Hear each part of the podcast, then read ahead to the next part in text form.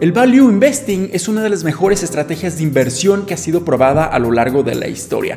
Grandes inversionistas como Warren Buffett, Benjamin Graham y Charlie Munger han sido los pioneros y los padres de esta estrategia. Y durante muchísimos años muchos inversionistas la han utilizado porque realmente es muy muy eficiente. Pero en este video vamos a explorar el gran problema con el value investing o más bien el gran problema que existe cuando nosotros como inversionistas no lo estamos aplicando de la manera correcta y cómo podemos evitar todos estos tipos de errores para obtener gran valor y rendimientos a muy largo plazo.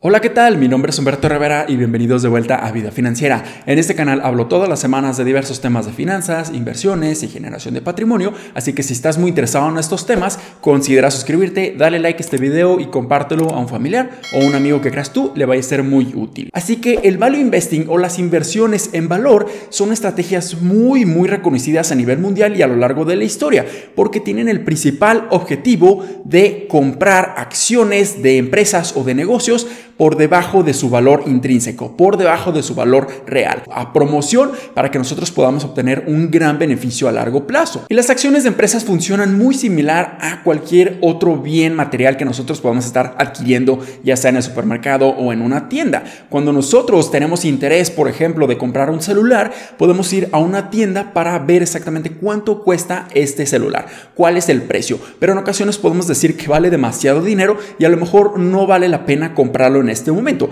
y simplemente nos podríamos estar esperando a una promoción o un descuento que pueda salir en las siguientes semanas o en los siguientes meses para obtener un descuento de un 10%, un 20% o un 30% y así comprar el mismo objeto, el mismo celular a un precio a descuento, mucho más barato y así podríamos obtener un mayor valor. Y las acciones de una empresa o de un negocio funcionan muy muy similar porque también estamos viendo estos fenómenos económicos que tienen exposición en todo momento. O sea que todas estas acciones en los mercados de valores están expuestos a los fenómenos económicos de la oferta y de la demanda. ¿Cuántas personas están dispuestos a comprar esta acción en un momento determinado y cuántas personas están dispuestos a venderlos? Dependiendo de cómo esté este equilibrio, realmente vamos a ver si un precio de una acción empieza a subir o empieza a bajar. Y nosotros como value investors o como inversionistas en valor deberíamos estar buscando aquellas acciones o negocios que realmente en este momento se encuentran a un precio menor de lo que realmente valen y así podemos obtener un gran beneficio. Y Warren Buffett ha dicho en repetidas ocasiones una frase que me encanta muchísimo y realmente refleja el value investing. Y dice así,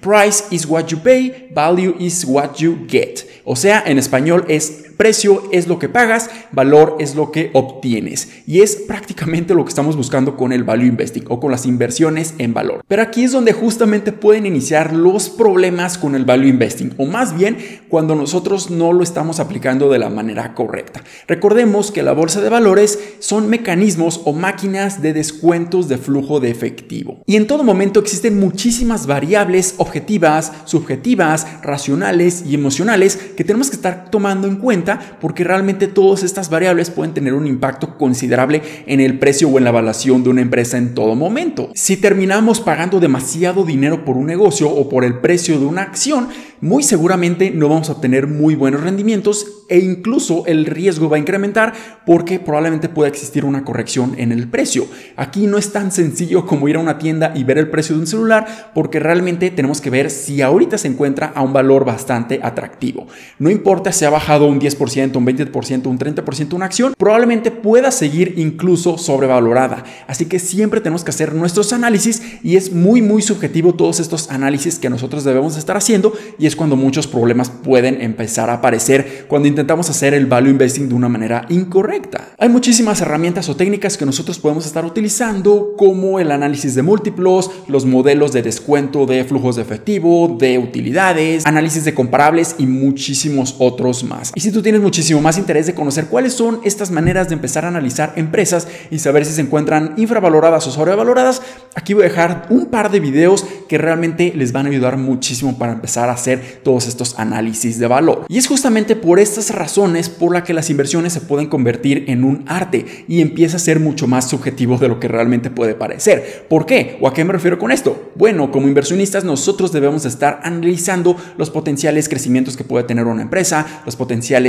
ventas que puede estar generando en un momento determinado, las utilidades, los márgenes netos y brutos, para saber si realmente esta empresa es bastante rentable, pero cada uno de nosotros podría estar poniendo diferentes fundamentos o diferentes variables para empezar a analizar esta empresa y cada uno de nosotros podría llegar a diferentes conclusiones. Y aquí es donde viene el primer problema de value investing. Si nosotros somos demasiado optimistas en una acción de un negocio o de una empresa, realmente vamos a obtener un precio mucho más elevado de lo que realmente vale en este momento. Así que si nosotros empezamos a meter muchísimos números muy muy optimistas de las ventas o de las utilidades, de los márgenes o del potencial crecimiento, realmente podríamos incluso estar justificando el precio al cual está cotizando en este momento y simplemente consideraríamos nosotros que estamos encontrando una acción infravalorada porque pusimos números bastante optimistas. Pero aquí viene un gran problema porque realmente el mercado siempre va a llegar a la racionalidad en algún momento, aunque tarde meses o incluso años en realmente evaluar una empresa a lo que realmente vale en este momento y eso podría ocasionarnos bastante desequilibrio e incluso podríamos estar incurriendo en pérdidas debido a que nuestra evaluación o nuestra interpretación de esta acción fue completamente incorrecta. El segundo problema que existe con el value investing es que en ocasiones probablemente encontramos una empresa que se encuentra muy muy barata, muy infravalorada con todas las métricas o análisis que hemos estado haciendo, pero realmente esto es demasiado bueno para ser verdad. Y este segundo problema tiene la gran diferencia del primero en el sentido de que a lo mejor podemos estar encontrando empresas demasiado baratas muy, muy infravaloradas y a mucho descuento, incluso todos esos múltiplos podrían estar muy por debajo, ya sea de la competencia o de los mismos promedios de esta misma empresa. Pero esto suena bastante bien, podríamos ver que realmente esta empresa se encuentra muy infravalorada pero el problema es que podríamos estar cayendo en una trampa de valor. Una trampa de valor es simplemente comprar o invertir en una empresa que se encuentra muy por abajo de su valor intrínseco supuestamente o que realmente se encuentra muy muy barata, pero lo importante aquí es que cuando estamos invirtiendo en este tipo de empresas no estamos considerando los siguientes aspectos muy muy importantes.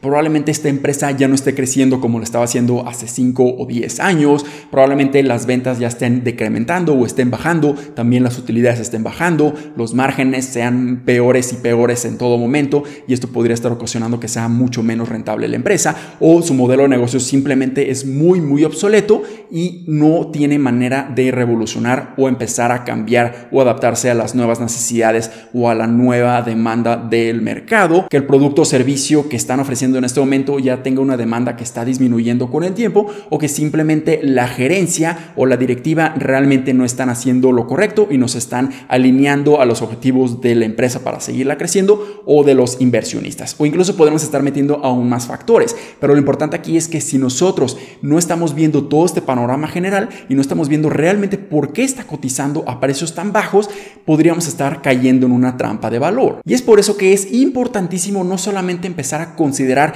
la evaluación en la que está cotizando en este momento, los números completamente fríos o calculados que nosotros estuvimos haciendo, porque probablemente no nos estemos dando cuenta de estos factores un poco más cualitativos de la empresa o incluso también cuantitativos, pero factores que son determinantes para realmente saber si esta empresa está creciendo o simplemente está en decadencia y podríamos ser completamente necios y realmente no entender por qué el mercado de valores no está evaluándolo de una manera correcta, por qué no lo están comprando y por qué no está existiendo todo ese poder o esa presión de compra para que esta empresa realmente llegue a su valor intrínseco. Pero hay que recordar que los mercados en algún momento llegan a la racionalidad, o sea, llegan a ese valor intrínseco. Y si realmente el mercado está viendo que este negocio es completamente obsoleto o está en completa decadencia, no tiene caso empezar a invertir en este tipo de inversiones. Y aquí puede existir un problema aún más grave en donde simplemente estamos comprando estas acciones que son bastante baratas, pero cuando estas, estas empresas o estos negocios empiezan a generar menos utilidades, menos ventas, obviamente todos estos múltiplos van a empezar a incrementar y eso puede ocasionar que exista aún más venta o depreciación del precio de esta acción y esto podría ocasionar que tengamos aún más pérdidas. Es por eso que tenemos que tener siempre muchísimo cuidado. Pero afortunadamente hay muchas prácticas que nosotros podemos estar utilizando para evitar todos estos errores y realmente empezar a aplicar el value investing como debe de ser. Primeramente nosotros debemos de conocer la empresa por completo. Debemos de conocer su modelo de negocios, qué están vendiendo, qué están realmente generando de impactos positivos a la sociedad o por qué realmente se diferencian de la competencia. Pero también nos tenemos de enfocar muchísimo en sus ventas, en sus utilidades, en sus flujos de efectivo. Que estos se sigan manteniendo sostenibles y de preferencia que estén creciendo con el tiempo. Si esto está sucediendo, realmente estas empresas pueden ser grandes empresas y si las encontramos a precios bastante interesantes, podrían ser muy buenas inversiones. También debes de entender la industria en la cual esta empresa o este negocio está operando en todo momento para saber si realmente esta industria en general está creciendo o tiene muchísima oportunidad de empezar a acaparar aún más tamaño de mercado. Pero también tenemos que enfocarnos en la misma empresa o en el negocio específicamente para saber qué tamaño de la rebanada del pastel le va a tocar, para saber exactamente qué cantidad de tamaño del mercado le toca a esta empresa y si tiene más posibilidades de empezar a incrementar esta rebanada de pastel o este tamaño del mercado o no. También debemos estar analizando la directiva o la gerencia de la empresa. Si realmente esta se está alineando los objetivos de la misma empresa o está viendo los beneficios de tanto los empleados, las personas involucradas en el negocio o de los inversionistas para que de esta manera todos estén apuntando hacia el mismo objetivo. También debes de cargarte al lado más conservador que al lado optimista cuando estás haciendo tus He visto muchísimos errores en la bolsa de valores cometerse a lo largo del tiempo cuando las personas simplemente están justificando el precio al cual ahorita está cotizando la empresa poniendo números que realmente están simplemente soportando el precio al cual está cotizando. Y ese es un error gravísimo